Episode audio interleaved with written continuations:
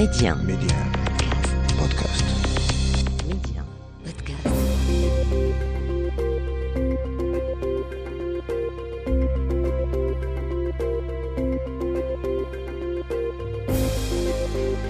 L'Afrique doit faire confiance à l'Afrique et le développement du continent passe par les Africains eux-mêmes avant tout. Voilà pourquoi je vous propose votre émission Coémergence, un rendez-vous qui vous aidera à mieux saisir les opportunités d'investissement et de business dans les économies africaines. Medi 1, Coémergence, Omar Baldé. Bonjour et bienvenue dans votre émission Coémergence. Cette semaine, nous nous intéressons à l'économie bleue et à l'activité portière sur le continent. Au cours de cette émission, vous écouterez l'intervention de Youssef Aouzi. Il est le directeur général de Portunet, le guichet unique marocain des procédures du commerce extérieur. Il nous parlera de la coopération entre le Maroc et ses partenaires du continent. Ces partenaires du continent qui étaient à Tanger, Tanger qui a accueilli la 17e conférence mondiale Ville et Port, ce grand rassemblement s'est tenu pendant trois jours dans la ville du Détroit. De grands acteurs portuaires venus du monde entier étaient de la partie, parmi eux le président du conseil d'administration du port autonome de Dakar, Moussassi, qui sera notre invité. Enfin, notre destination éco de la semaine nous mène en Guinée-Bissau, sur la côte ouest africaine de l'Atlantique. La Guinée-Bissau, un pays lusophone qui cherche à renforcer sa coopération économique avec le Maroc. Vous aurez l'analyse de Mustapha El Bouri dans cette émission. Il est le directeur général du cabinet Best Afrique. Tel est le menu de votre émission. Restez avec nous pour le développement. Les échos de la semaine. Mais avant de développer ces titres, parlons de cette mission commerciale en Côte d'Ivoire que mène à partir de ce dimanche l'Association marocaine des exportateurs. L'ASMEX est à la recherche de nouvelles opportunités d'échange chez la première économie de l'UMOA. Pour en savoir davantage sur cette mission, nous sommes avec Salwa Karkri Belkziz, elle est la présidente de la commission Afrique de l'ASMEX. Bonjour et bienvenue à vous, Salwa Karkri Belkziz, dans Coémergence. Bonjour et merci pour votre invitation. Alors, tout d'abord, quels sont les objectifs de cette mission que vous menez en Côte d'Ivoire? Cette euh, mission, je rappelle le cadre si vous permettez, et elle vient suite à des- une première mission déjà effectuée en 2021 euh, en virtuel. Donc, euh, vu le, Covid, nous avons organisé de- des rencontres B2B dans deux secteurs d'activité, le secteur de l'agroalimentaire et le secteur de la chimie et parachimie. Euh, suite à, à ces rendez-vous virtuels, euh, donc euh, il y a eu un intérêt mutuel de part et d'autre de, de- de quelques opérateurs qui ont eu des premiers rendez-vous à distance et qui maintenant, pour aller plus loin, ont besoin d'être, de se déplacer, d'être sur place pour rencontrer justement leur homologue après cette première rencontre virtuelle. Mhm. Donc, la première mission que nous organisons après le Covid, donc en, en, en- en- présentiel, c'est là qui va se dérouler donc en Côte d'Ivoire lundi, mardi et mercredi prochain pendant les trois jours, avec euh, une demi-journée de, plénière, euh, en invitant bien sûr les autorités ivoiriennes pour présenter euh, les opportunités d'investissement et le potentiel qu'offre ce pays. Nous aurons également M. Ktani, qui est notre ambassadeur marocain à Abidjan, donc, euh, qui sera également présent pour la partie euh, marocaine. Et puis, juste après, donc, euh, il y a des rendez-vous qui sont déjà et puis il y a surtout des visites d'entreprises sur place. Mhm. Donc, c'est vraiment une, une, une délégation, d'ailleurs, une petite délégation, c'est une délégation d'une dizaine d'entreprises dans le secteur de l'agroalimentaire, mais c'est une, c'est une mission qui est, je dirais, concrète, une mission de terrain, Mhm. en espérant euh, euh, rentrer au Maroc avec euh, des contrats de partenariat sous les bras. D'accord. Alors, euh, plus rapidement, quels sont les secteurs les plus représentés dans cette mission? C'est une, c'est une mission euh, sectorielle, ce n'est pas multisectoriel, c'est une mission spécifiquement pour euh, l'agroalimentaire et l'agroindustrie. Donc c'est un seul secteur et justement on préfère faire des petites mission sectorielle pour concrétiser beaucoup plus rapidement. Plutôt, nous avons dépassé la phase des grandes, euh, de grands événements multisectoriels, etc. Là, on est vraiment dans le concret maintenant. On est dans le micro-entreprise. Merci à vous, Salwa Karkri Belkziz. Je rappelle que vous êtes la présidente de la commission Afrique de l'ASMEX. Vous nous parliez donc de cette première mission post-Covid en Côte d'Ivoire. On vous souhaite une très belle mission. Merci à vous. Zoom Express. Je vous le disais en titre, nous allons longuement parler de l'économie bleue dans votre émission et qui dit économie bleue pense à l'activité portière, au transport maritime, mais aussi à l'activité douanière dans les ports. C'est à ce propos que vient de se tenir une nouvelle édition des rencontres du Digital by Portnet autour du thème la digitalisation pour une Afrique connectée et intégrée, et ce, dans un contexte de mise en application de la zone de libre-échange continentale africaine, la ZELECAF. Et pour en parler, j'ai le plaisir d'accueillir Youssef Ahouzi. Il est le directeur général de Portenet. Portenet, c'est le guichet unique marocain des procédures du commerce extérieur. Bonjour et bienvenue à vous, Youssef Ahouzi, dans Coémergence. Bonjour, merci beaucoup pour, euh, pour cette opportunité. Merci à vous d'avoir accepté notre invitation. Alors, euh, vous avez organisé donc euh, cet événement. En quoi cet événement a contribué ou contribue à renforcer la coopération dans le domaine portuaire et en termes de procédures douanières entre le Maroc et ses partenaires du continent? Euh, merci beaucoup. Donc, euh, avant tout, j'aimerais euh, vous remercier pour cette opportunité. comme vous le savez, le Maroc a été l'un des premiers pays à signer l'accord de la zone de libre-échange continentale africaine, la ZLECAF. En fait, c'est l'un des projets phares de l'agenda 2063 qui constitue un cadre commun pour une croissance inclusive et un développement durable de l'Afrique. Donc, euh, depuis son entrée en vigueur, plusieurs euh, actions avec euh, des pays membres ont été menées pour simuler la croissance économique et le développement social de l'Afrique, avec bien sûr une attention particulière au numérique et au digital comme levier pour atteindre les objectifs fixés. Donc euh, cet événement qui a été riche euh, en échanges a pu mettre en lumière la nécessité d'une stratégie euh, de transformation digitale, notamment dans le commerce transfrontalier, pour faciliter la, mise en œuvre de cet accord. Cet événement s'inscrit également dans une dynamique de renforcement de la coopération intra-africaine mhm.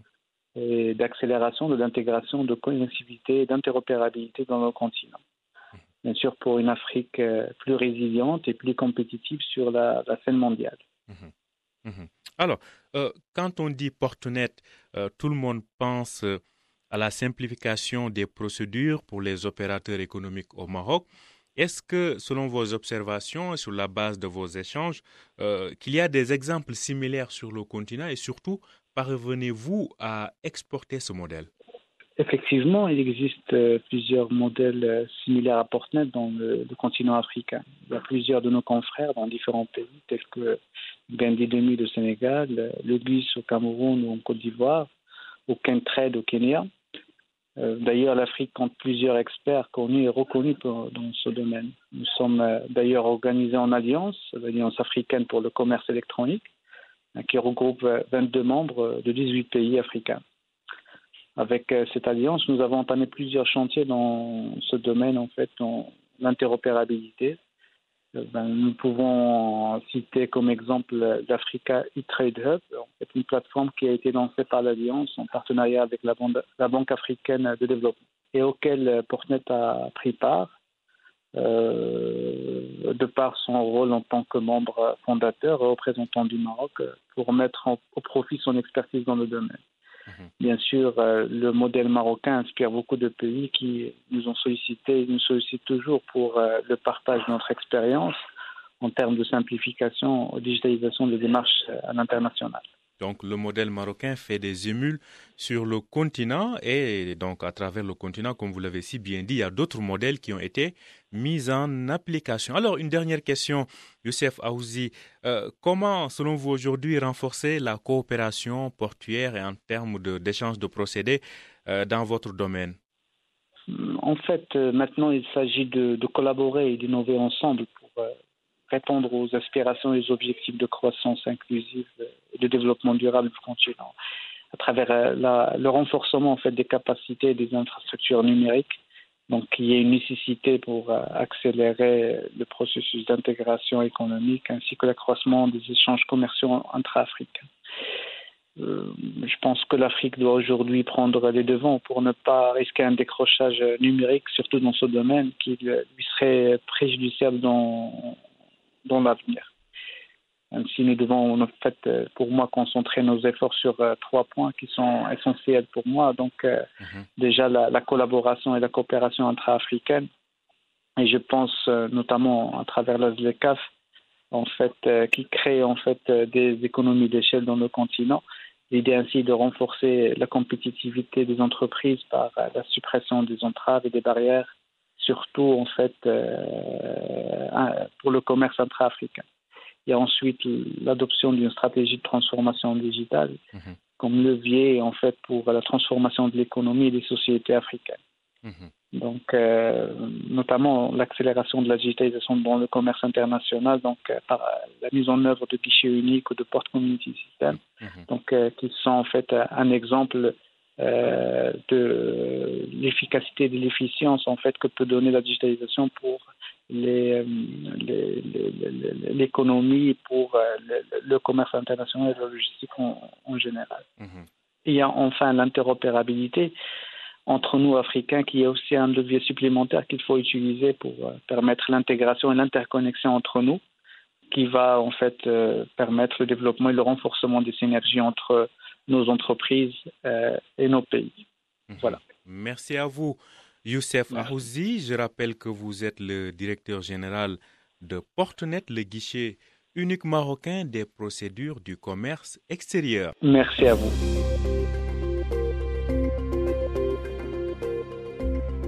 Coémergence, l'invité. Tanger, à l'heure de la 17e conférence mondiale Ville et port, ce grand rassemblement s'est tenu pendant trois jours dans la ville du Détroit. De grands acteurs portuaires venus du monde entier étaient de la partie, parmi eux le président du conseil d'administration du port autonome de Dakar, Moussassi, avec qui nous nous sommes entretenus. Je vous propose d'écouter cet entretien. Nous sommes avec euh, M. Moussassi, qui est le président du conseil d'administration du port autonome de Dakar. Qui dit le port autonome de Dakar parle d'un des plus importants ports euh, et l'un des plus connus sur le, en Afrique de l'Ouest. Alors, euh, merci d'accepter l'invitation de Médien. Merci, je vous remercie, euh, chers compatriotes, et très honoré d'être ici à Tanger, donc très belle ville. Et ensuite, je suis à votre disposition. Très bien. Alors, vous participez aujourd'hui à cette conférence sur les ports et villes.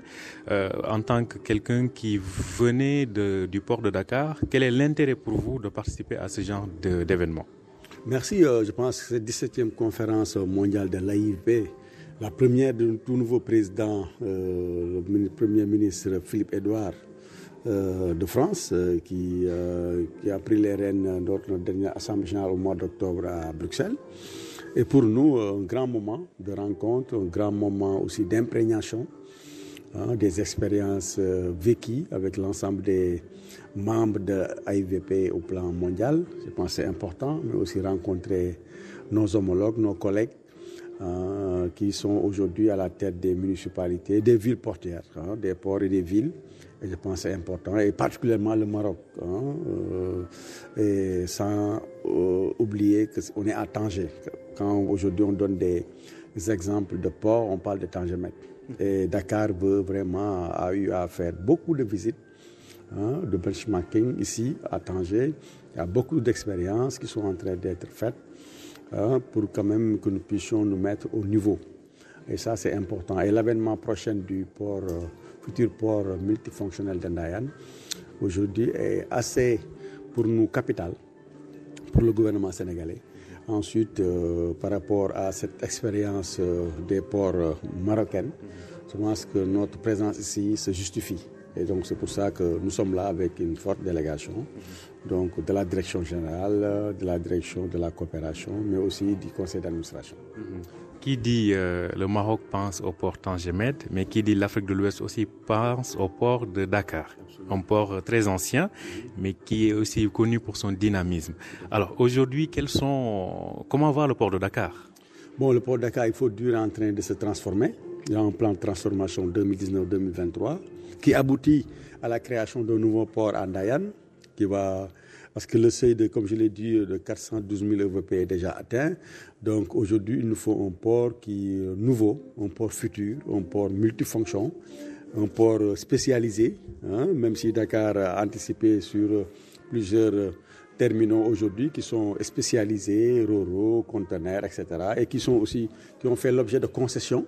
Mais n'empêche quand même, le futur port, c'est un très grand port, moderne, qui répond aujourd'hui aux normes internationales, mais aussi qui va booster euh, l'économie sénégalaise par rapport au poumon économique, mais aussi qui va faire un apport supplémentaire sur euh, le PIB. Et ça, c'est fondamental et important, mais il faut le dire, euh, avec même l'avènement d'un port sec, qui va permettre de travailler sur, de résoudre le problème de la congestion à Dakar, comme vous le savez, c'est un problème structurel que nous vivons depuis plusieurs années Hein, qui est aujourd'hui la remarque la plus élémentaire pour toute personne qui descend à Dakar, au centre-ville. Hein, c'est des hein, embouteillages à ne pas finir, des files de camions maliens, à peu près 500 par jour. Donc nous pensons qu'aujourd'hui, avec ce plan stratégique, ce plan de transformation qui est mis en œuvre et qui va aboutir en 2023 et avec l'avènement du nouveau port fonctionnel, nous aurons déjà atteint les objectifs qui ont été fixés à la nouvelle direction générale depuis 2017. Le port de Ndayan intéresse en tout cas beaucoup d'observateurs. C'est un port qui est vu, comme vous l'avez dit, c'est un port du futur. Parlez-nous justement de ce port-là. Oui, c'est un grand port. C'est sur 300 hectares le port de Dakar. Là-bas, on est sur, je me trompe, 1200, 1600. Voilà, 1600 hectares.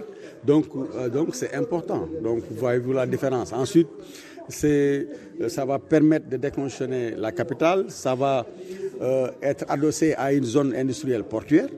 Ce sera à 15 minutes de l'aéroport international de Dias. Donc, euh, je pense que ça va booster l'économie du Sénégal, mais ça va aussi changer complètement l'environnement. Et donc, euh, avec les normes donc, internationales, les normes requises hein, sur le plan industriel, sur le plan maritime, je pense que nous allons quand même inaugurer un port à la dimension aujourd'hui euh, euh, du Sénégal par rapport euh, à l'émergence euh, qui est donc fixée à l'horizon 2035. C'est pourquoi même on dit euh, port de Dakar, port de moteur de l'émergence du Sénégal. Donc voilà le port de Nayan, un port multifonctionnel, bon, euh, avec différents terminaux. Quand on parle du Maroc et du Sénégal, c'est un partenariat millénaire, c'est des relations séculaires. Euh, vous avez tout à l'heure évoqué ce partenariat, ce benchmark que vous faites sur Tangemed. Globalement, sur le plan portuaire, que pouvez-vous dire sur la coopération Maroc-Sénégal? Bon, une, une, coopération dynamique à l'image de nos euh, deux gouvernements, à l'image de nos deux euh, présidents, chefs d'État, le roi Mohamed VI et le président Macky.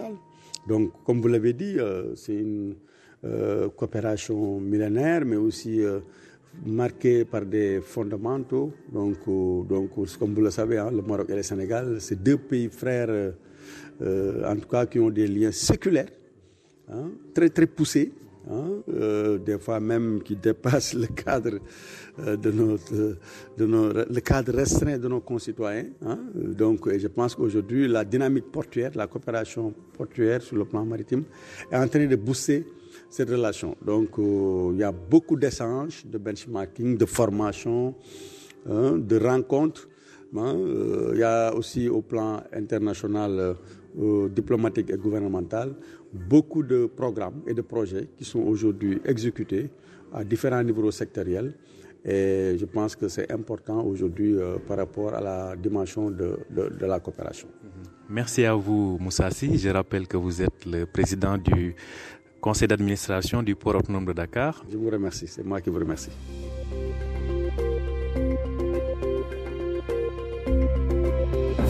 Destination Éco. Nous allons directement à Bissau, la capitale de la Guinée-Bissau, pour mieux connaître l'économie bissau-guinéenne. Ce pays lusophone cherche à renforcer sa coopération économique avec le Maroc, comme nous le dit Mustapha El Bouri, il est le directeur général du cabinet Best Afrique. Euh, une date à marquer euh, dans les annales, c'est la date à laquelle, euh, en 2015, la date à laquelle Sa Majesté Mohamed VI s'est rendu pour la première fois en Guinée-Bissau. suite à cette visite, vraiment, je dirais qu'une nouvelle page s'est ouverte dans les relations entre le Royaume du Maroc et la Guinée-Bissau. Ça a été en fait un déclenchement et un catalyseur pour tout ce qui est échange, relations et relations, que ce soit au niveau politique et également économique entre les deux pays. Et d'ailleurs, il va y avoir très prochainement euh, le lancement d'une ligne directe qui est à l'étude en fait entre la Royal Air Maroc pour euh, lancer donc une ligne directe entre Casablanca et Bissau. Pour ce qui est en fait de l'économie euh, de la Guinée-Bissau, je dirais qu'à l'heure actuelle, l'économie du pays dépend essentiellement de la production de l'anacarde, l'anacarde qui est en fait le, le, fruit qui contient donc la noix de cajou et également de la pêche. Donc en fait, euh, si on regarde bien ces deux secteurs, je dirais que ça ouvre vraiment de, très belles opportunités pour les entreprises marocaines qui peuvent vraiment apporter leur, expertise dans, la transformation des produits. Euh, en effet, le Maroc est un grand consommateur de noix de cajou, aujourd'hui qui euh, se produit principalement importé de, du Vietnam et d'Inde, mais principalement du Vietnam. Vu que l'entière production de la Guinée-Bissau est vendue sous forme brute, c'est-à-dire avec la coque, non décortiqué. Hein, cela laisse vraiment une très grande opportunité pour le Maroc, euh, soit de ramener donc ce produit et de le transformer ici euh, localement au Maroc, soit d'installer une unité de transformation euh, directement en Guinée-Bissau. Et pour ce qui est des produits halieutiques, de très grandes opportunités dans, ces deux domaines pour les entreprises marocaines, même pour les petites et moyennes entreprises. Il faudrait envisager peut-être de faire un voyage d'affaires avec les principales entités marocaines en Guinée-Bissau afin qu'elle puisse euh, vraiment se, rendre compte en fait des potentiels qu'il y, a, euh, qu'il y a localement. Merci à vous, Mustapha Elbouri. Je rappelle que vous êtes le directeur général du cabinet Best Afrique, cabinet spécialisé dans les implantations et les investissements sur le continent. Je rappelle que vous pouvez écouter, réécouter, télécharger et partager Coémergence à partir de notre plateforme Medium Podcast ou sur vos plateformes de podcast habituelles.